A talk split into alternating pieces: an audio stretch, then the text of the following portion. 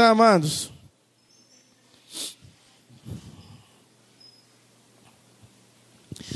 Meus amados, é, o livro de Malaquias é um livro de denúncias. Deus faz denúncia para com o povo dele. É, eu acho muito difícil o estudo desse livro, porque é um livro muito atual, um livro que tem uma mensagem, uma pregação dura um, um livro que traz a, a, ideia de um verdadeiro culto, de uma verdadeira adoração. Uh, o livro traz consigo a ideia de uma volta para Deus, e o tema é Volta-te para Deus, o tema de nossa série. E eu quero pedir a você que preste atenção na abertura da nossa série, que é uma introdução geral ao livro Volta-te para Deus. Livro de Malaquias.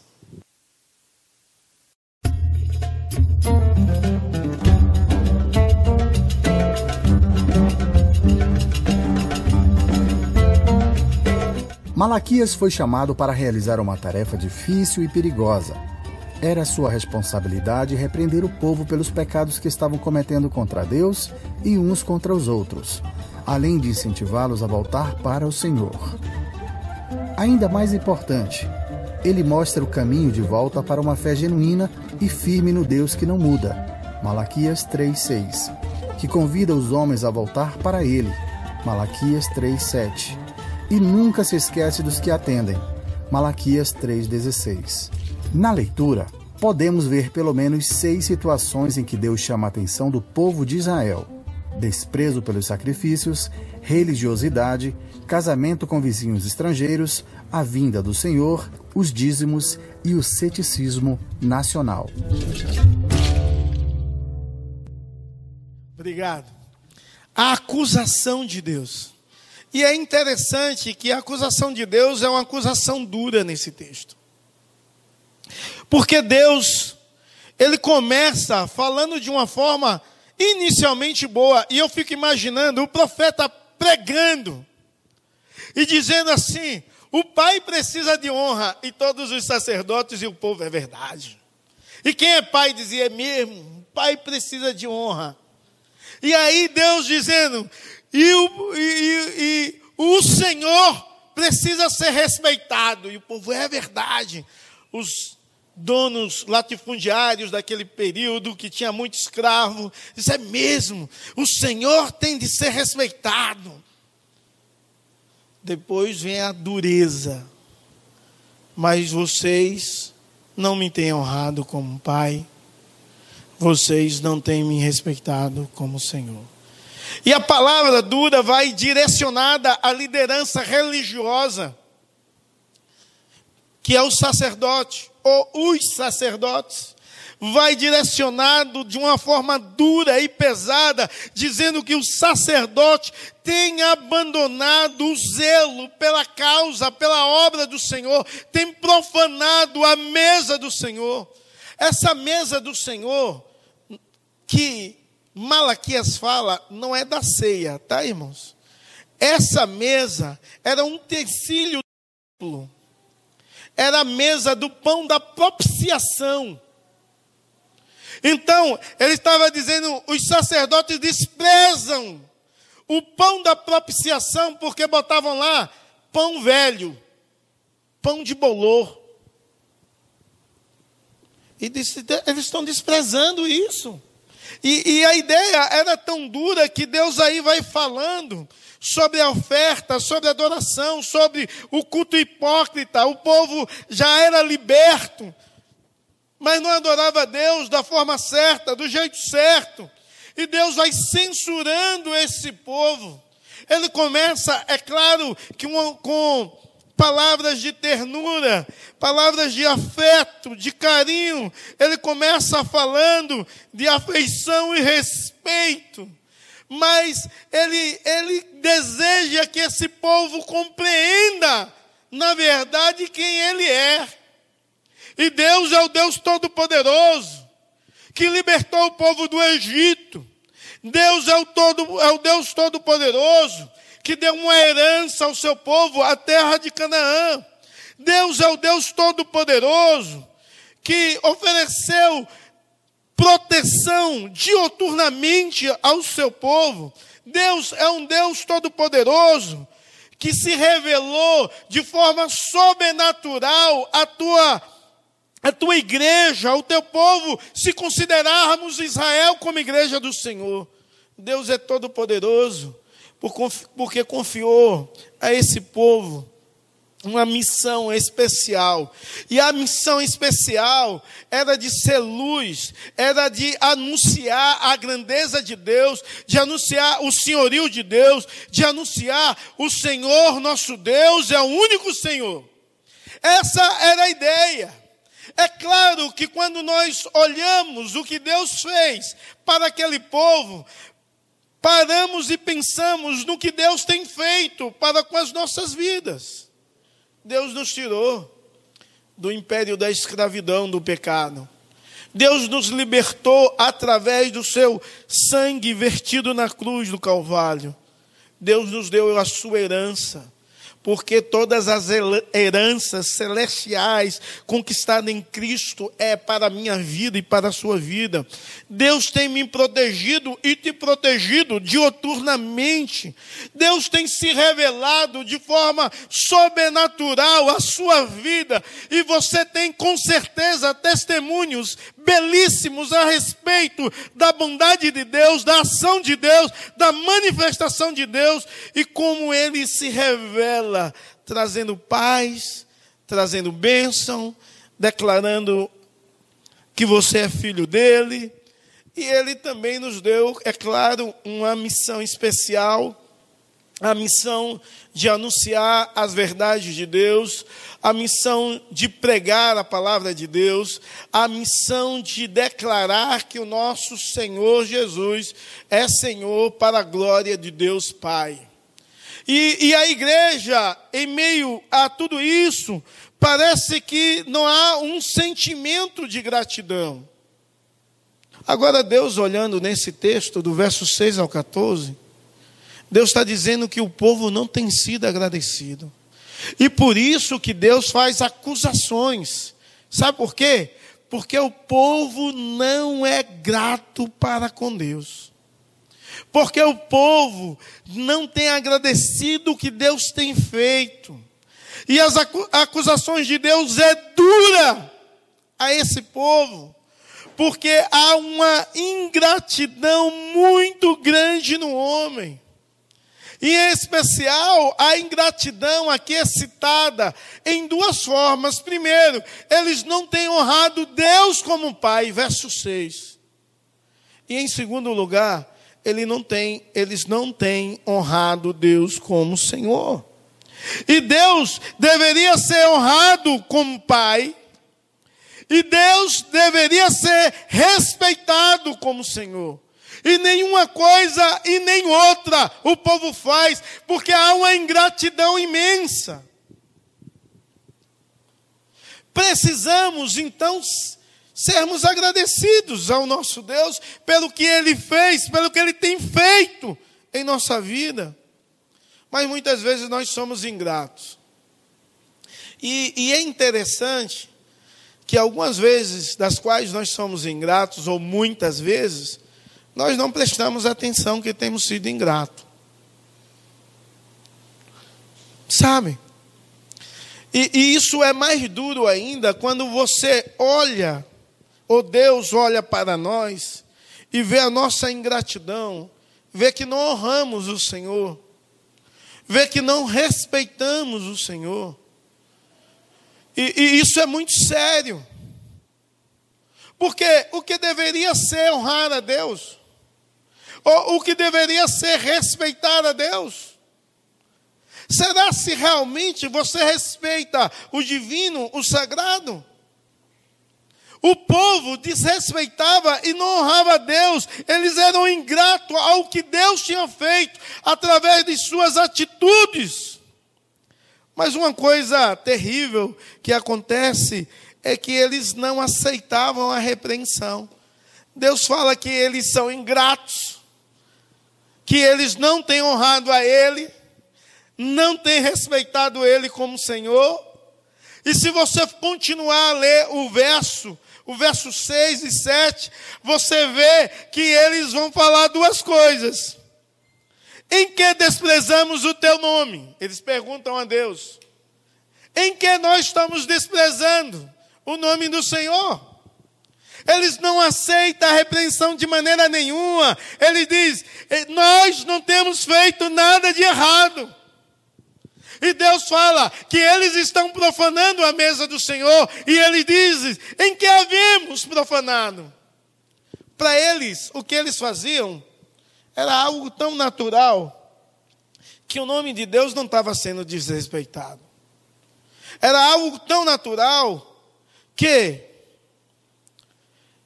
para eles, a ideia deles, a mesa do Senhor não estava sendo profanada. E aí Deus precisa ser mais claro com esse povo obtuso, esse povo de dura serviço, esse povo que não aprende e nem aceita ser repreendido, esse povo que não aceita a repreensão, esse povo que está tão distante do Senhor e dos seus princípios, tão longe de viver uma vida com Deus. E talvez você está assim aqui, e a acusação de Deus para você é que você é uma pessoa que não aceita ser repreendido. E vivemos um mundo assim, onde o povo não aceita. Cara, raramente, raramente, uma pessoa chega atrasada no emprego. E na igreja? Muitas vezes. Muitas vezes. E a pessoa não liga, ah, não, não tem nada a ver, todo mundo faz. Não, não tem nada a ver, é assim mesmo. O povo não tem honrado a Deus e se esquecem que. É claro que a partir dos anos, cada vez mais os anos passam, o povo muda ao pensamento e a espiritualidade também muda. Quando não há vigilância da nossa parte. Muda a espiritualidade, sabe por quê? Porque nós esfriamos. Todos nós temos momentos bons com Deus, de intimidade, de sentir Deus falar, de sentir a presença de Deus, de glorificar mais a Deus, de bem dizer, exaltar a Deus, e tem momento de frieza que não dá vontade de orar, está desânimo para ler a palavra, tem desânimo em cultuar, não consegue expressar diante de Deus aquilo que deveria se expressar. Muitas vezes nós estamos assim.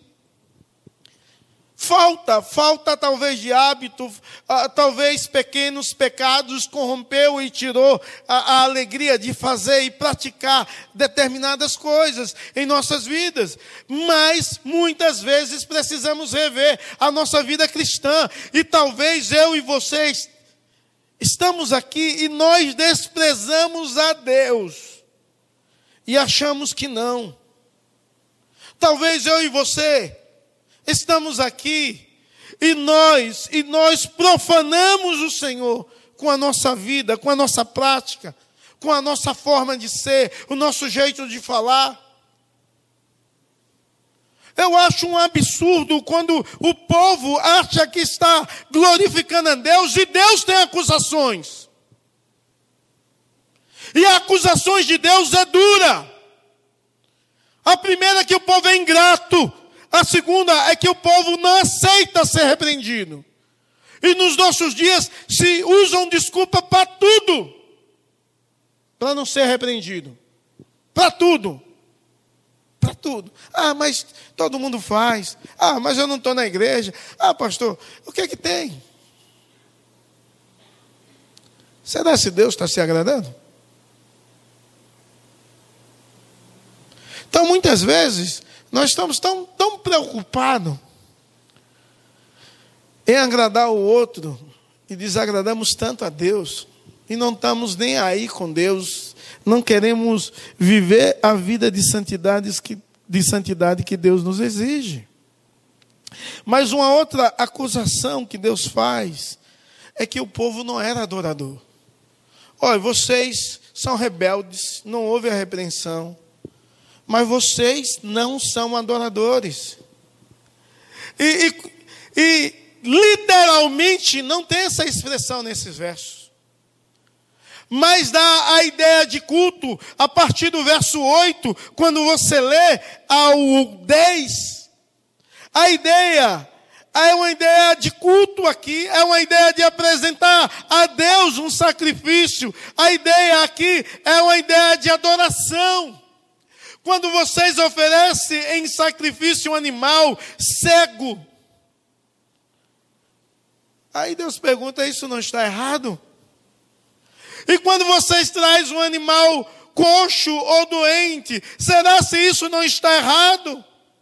E sabe por que Deus, Deus diz essas coisas? Porque Deus determinou no Antigo Testamento como deveria ser o sacrifício. De que maneira e qual a idade, qual o animal deveria ser sacrificado. E da forma certa. Isso era uma expressão de culto. Você vai pegar um cordeiro macho, sem defeito, no máximo com um ano, você vai sacrificar o Senhor, aspergir o seu sangue sobre o altar, queimar a sua gordura, e a sua fumaça vai subir como aromas suaves à minha narina. Aí você talvez perguntando, pastor, mas isso não precisa mais. Mas esse negócio aqui ainda é necessário, ser adorador. E por que esse sacrifício era desse jeito? Porque aquele sacrifício que não é mais necessário, porque já houve um sacrifício único e suficiente na cruz por nós, de Jesus Cristo, era um sacrifício que apontava e simbolizava o sacrifício de Cristo, então tinha de ser perfeito. O contrário da não obediência aos princípios de Deus era viver em rebeldia segundo os seus desígnios, segundo os seus pensamentos segundo a pessoa achava como deveria viver e ser. Nossa oferta a Deus indica o que está em nosso coração. É claro que quando nós lemos Mateus 6, 21, diz: Aonde está o teu coração, aí está o teu tesouro. Então, é uma questão de adorador e de adoração, porque é uma questão de inclinação do coração. Porque aonde o seu coração estiver posto, ali está o seu Deus, ali está o seu tesouro.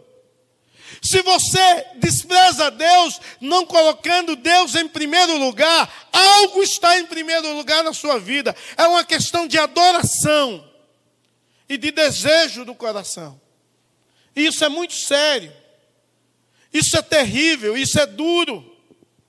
É duro, sabe por quê? Porque aquele povo estava vivendo um momento de adoração contraditória ao princípio de Deus. Com isso, nós percebemos que algumas pessoas podem prestar culto a Deus, aparentemente, e não estar cultuando a Deus. Porque esse povo parecia cultuar a Deus. Eles ofertavam a Deus, mas eles levavam um animal coxo, cego, manco. Alguma raposa pegou algum estraçalhou e vamos oferecer isso a Deus. Igual aquela história infantil, fictícia, mas com esse mesmo fundo de verdade. O cara, o menino recebeu duas moedas de um real para ir para a escola dominical. E ele, quando recebeu, a mãe disse: Um é do Senhor, para você ofertar, e a outra é sua. E ele foi com as duas moedas jogando para cima. Passou de um bueiro, caiu uma. Opa, caiu a do Senhor. A de Deus caiu. Irmãos, é, é, é uma ideia de negligenciar. E o texto aqui é um texto que não está falando diretamente em dinheiro, ele está falando em adoração. Através de como o povo adorava o seu culto a Deus, ou prestava o seu culto a Deus. É claro que você, como reformado, sabe que o culto não é esse momento, tão somente. Esse momento é um momento de reunião do povo de Deus. O culto tem de ser continuamente. Todo momento eu tenho de apresentar o meu culto a Deus. Todo momento você tem de apresentar o seu culto a Deus. E muitas vezes, ou sempre, o nosso culto tem sido deficiente. Porque como é que você tem vivido? Como é que você tem expressado a adoração a Deus? De que maneira você tem glorificado a Deus? Isso então é muito sério, irmãos. Isso, isso é um absurdo quando nós, como povo de Deus, ouvimos essa repreensão de Deus e Deus repreendia o povo que não eram adoradores. E talvez Deus olha para nós nessa noite e diz: vocês não são adoradores. Eu rejeito. É duro isso. É claro que o Senhor Jesus diz que ele procura verdadeiros adoradores que o adorem em espírito e em verdade. Que os adore em todo momento, em qualquer lugar, não em um lugar específico, mas aonde quer que ele esteja, ele possa estar vivendo um momento de adoração. Eu já vi muitas pregações onde o povo vai falar da oferta de Caim e Abel. E possivelmente você já viu. E quando vão falar, eu já vi pregadores dizer assim: Deus não aceitou a oferta de Caim porque não foi uma oferta das primícias. Porque diz que Abel tirou das primícias. Mas não diz no texto que Caim não tirou das primícias. Hum? Aí eu já vi gente dizer: ah, Deus não aceitou porque não foi uma oferta de animal, não houve sangue. Bom, a pessoa não leu o Antigo Testamento. Esse holocausto tinha que ser um cordeiro macho sem defeito, tinha de haver sangue. Mas havia oferta de bolo, de farinha, de cereal, de trigo. Havia várias ofertas desse tipo. Então, considerando isso, Deus não rejeitou a oferta dele porque foi do fruto da terra. Não. Mas lendo o texto, e se você quiser ler, você vê que Deus conversa com ele o porquê de Deus rejeitou a oferta dele. E Deus rejeitou a oferta dele por causa da inclinação do coração dele. Deus diz: o seu coração era mau, ou seja, ele fazia algo por religiosidade pura, não por amor, não por devoção, não por adoração. Igual o cara que dá dízimo, porque diz: Eu aprendi dar dízimo, então eu vou dar dízimo. Meu pai dava dízimo e era abençoado, eu vou dar. Eu tive um cunhado que dizia assim à esposa: Não esqueça o dízimo. Se é crente ou não, Deus tem me abençoado, pode dar. A motivação louca errada, contraditória aos princípios de Deus, porque isso era um sinal de adoração. Eu vou oferecer a Deus porque eu sou grato a Deus porque porque Deus tem me dado tudo. A motivação era: obrigado, meu Deus. Eu te exalto, meu Deus. Eu sou dizimista, eu sou ofertante. Não é porque eu quero ser abençoado, porque abençoado quem tem Cristo já é. Eu dou porque eu sou agradecido. Isso é adoração, irmãos. Isso é inclinação do coração. E a igreja, quando não entende isso, e por dura serviço, a gente aperta para que entenda. Falta um princípio: a inclinação do coração. A pessoa pode inventar um bocado de desculpas. Eu não sou dizimista porque eu estou apertado. Essa é desculpa para não ser um adorador? Aqui quase não se fala de dízimo. Aqui a gente não tira oferta e faz apelos, como nos outros lugares fala. A gente evita falar dessas coisas. Mas a gente precisa falar qual é a nossa motivação em ofertar. E, e, é interessante porque o nosso Deus, ele sonda o nosso coração, mas ele sonda o casofilácio. Aí você diz, como? Deus vai sondar o casofilácio? É, Jesus Cristo sentou do lado do casofilácio, ficou olhando. Tem um texto bíblico que fala isso. E uma mulher ofertou, e ele disse: Essa ofertou mais do que todos. E o povo pensou: não, isso não pode. A mulher pobre, teve gente aqui que botou muitas moedas, como ela ofertou mais do que todos? O povo não entendia o que Cristo estava falando.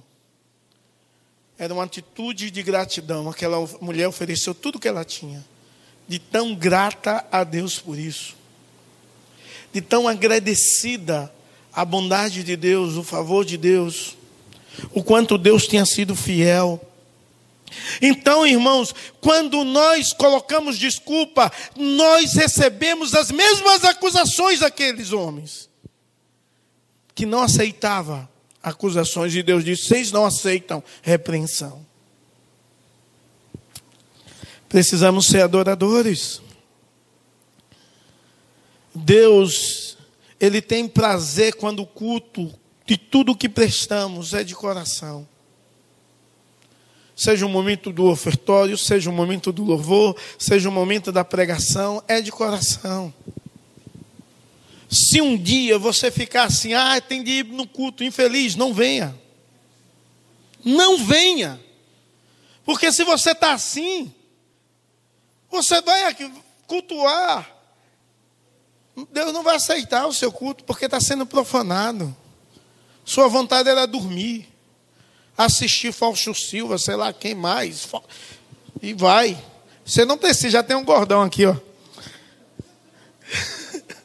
né?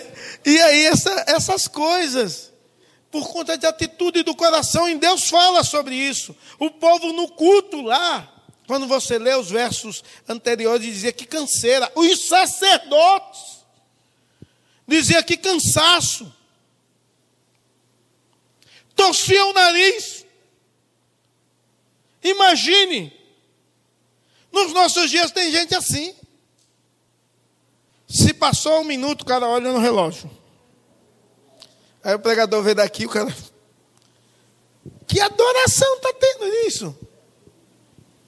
Se falou algo que não gosta, torce o nariz.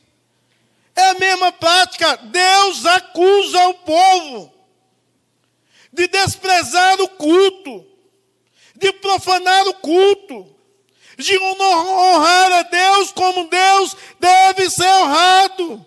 Deus conhece a atitude do seu coração e sabe se você está hoje prestando culto ou não. Ele conhece. Eu não sei como está o seu coração. Eu não sei. Mas Deus conhece o seu coração. Ele sabe se você está aqui inutilmente ou está aqui agradecido?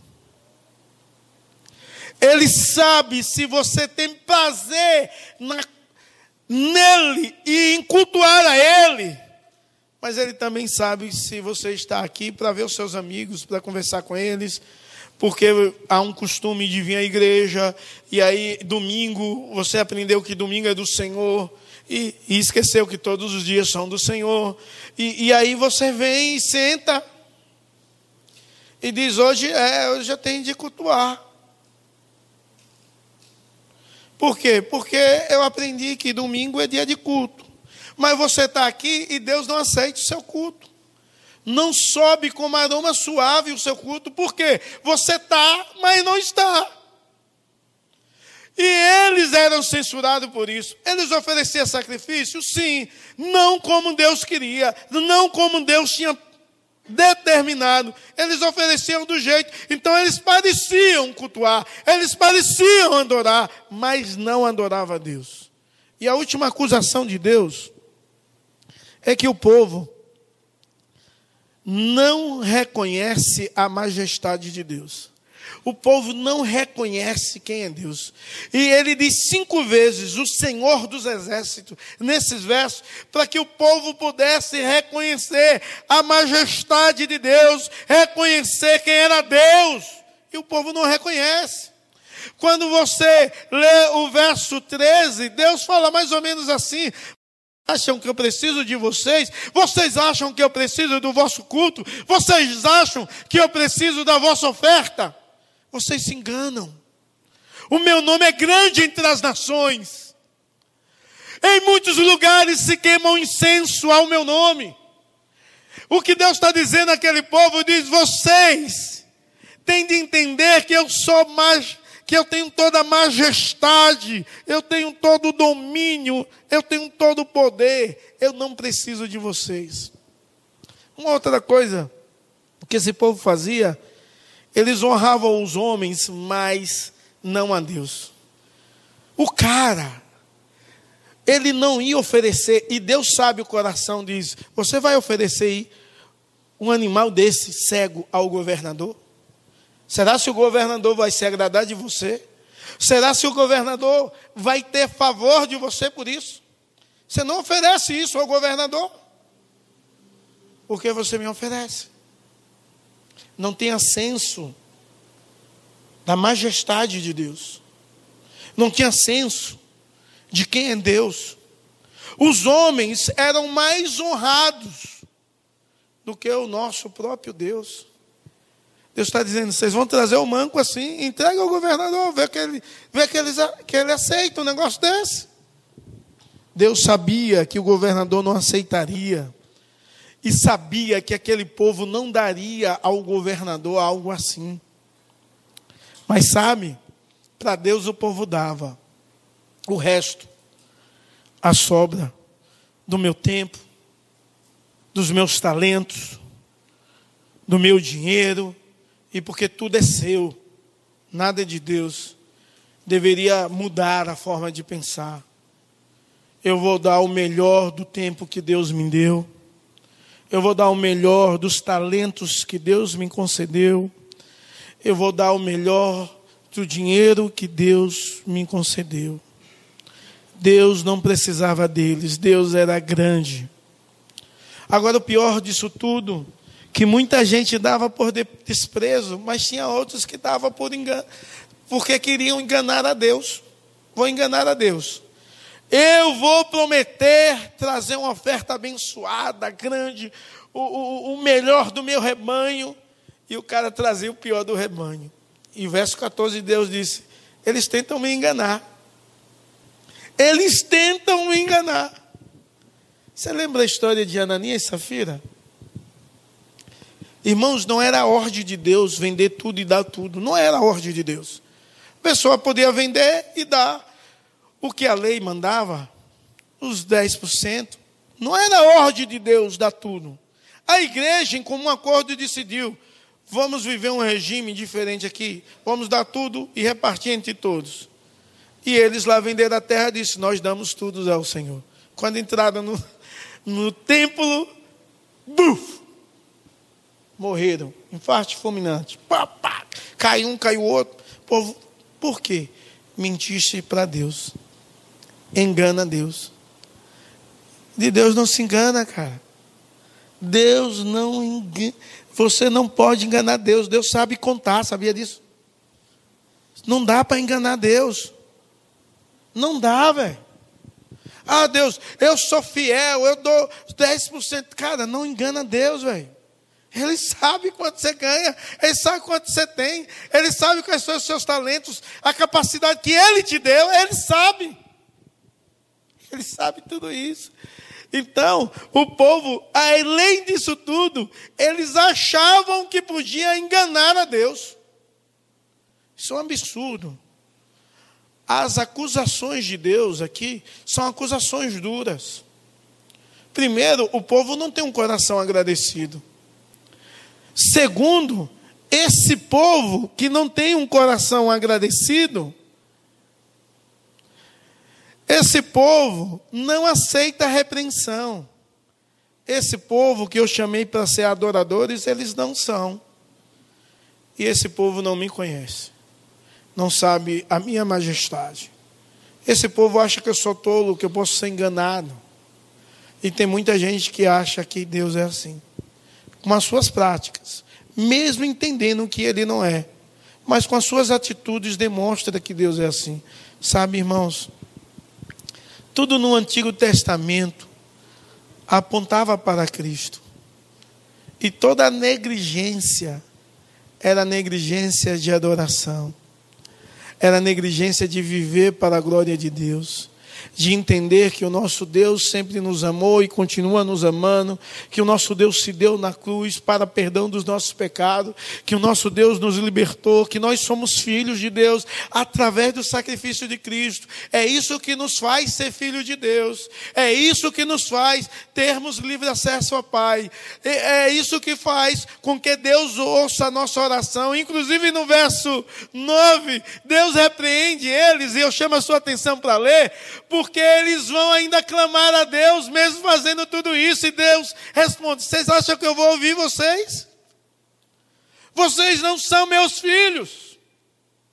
Agora, imagine Deus falando isso para o povo seu, que deveria viver de forma íntegra e irrepreensível. Sabe por que Deus fala? Porque diz: Eu desejo que vocês fiquem assim. Eu desejo que vocês me adorem. Eu desejo que vocês me honram. Eu desejo que vocês me respeitem. Eu desejo que vocês aceitem a minha repreensão. Eu desejo que vocês sejam adoradores. Eu desejo que vocês contemplem a minha grandeza a partir do que Cristo fez e como reconhecedor do amor e sofrimento de Deus, do chamado de Deus, se rende ao senhorio de Deus e adora a Deus. Não porque Ele é Deus que pode fazer algo por você, mas porque Ele já fez. E Ele te deu vida.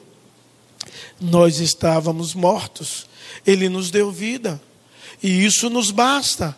Nós podemos orar a Deus sem intercessão do pastor. Qualquer um pode orar no nome de Jesus. Qualquer um pode adentrar na presença de Deus, qualquer um pode expulsar demônios, curar enfermos, no nome de Jesus. Qualquer um.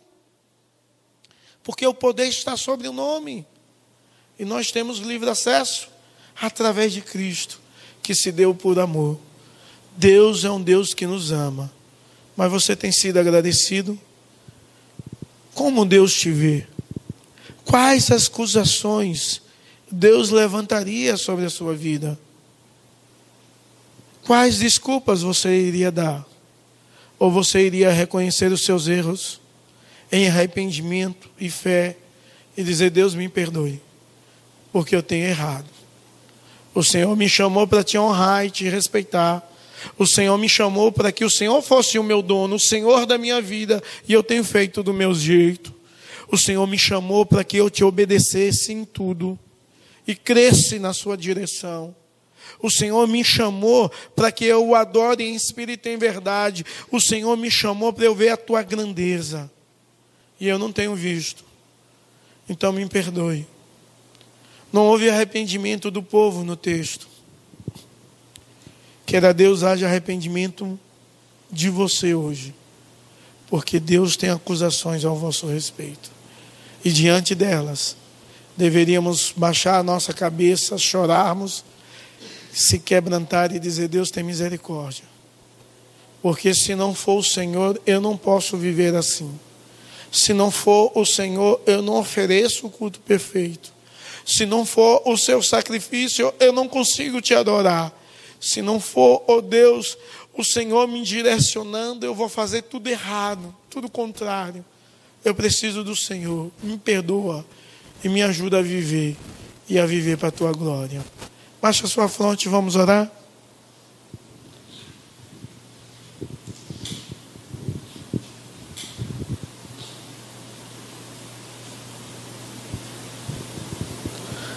Deus tem misericórdia. Porque diante da tua repreensão os nossos corações não doem. Talvez porque há uma demonstração muito grande de insensibilidade.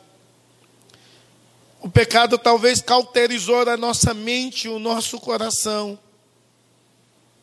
Tem misericórdia, ó Deus, porque deveríamos aprender e viver e viver para a tua glória.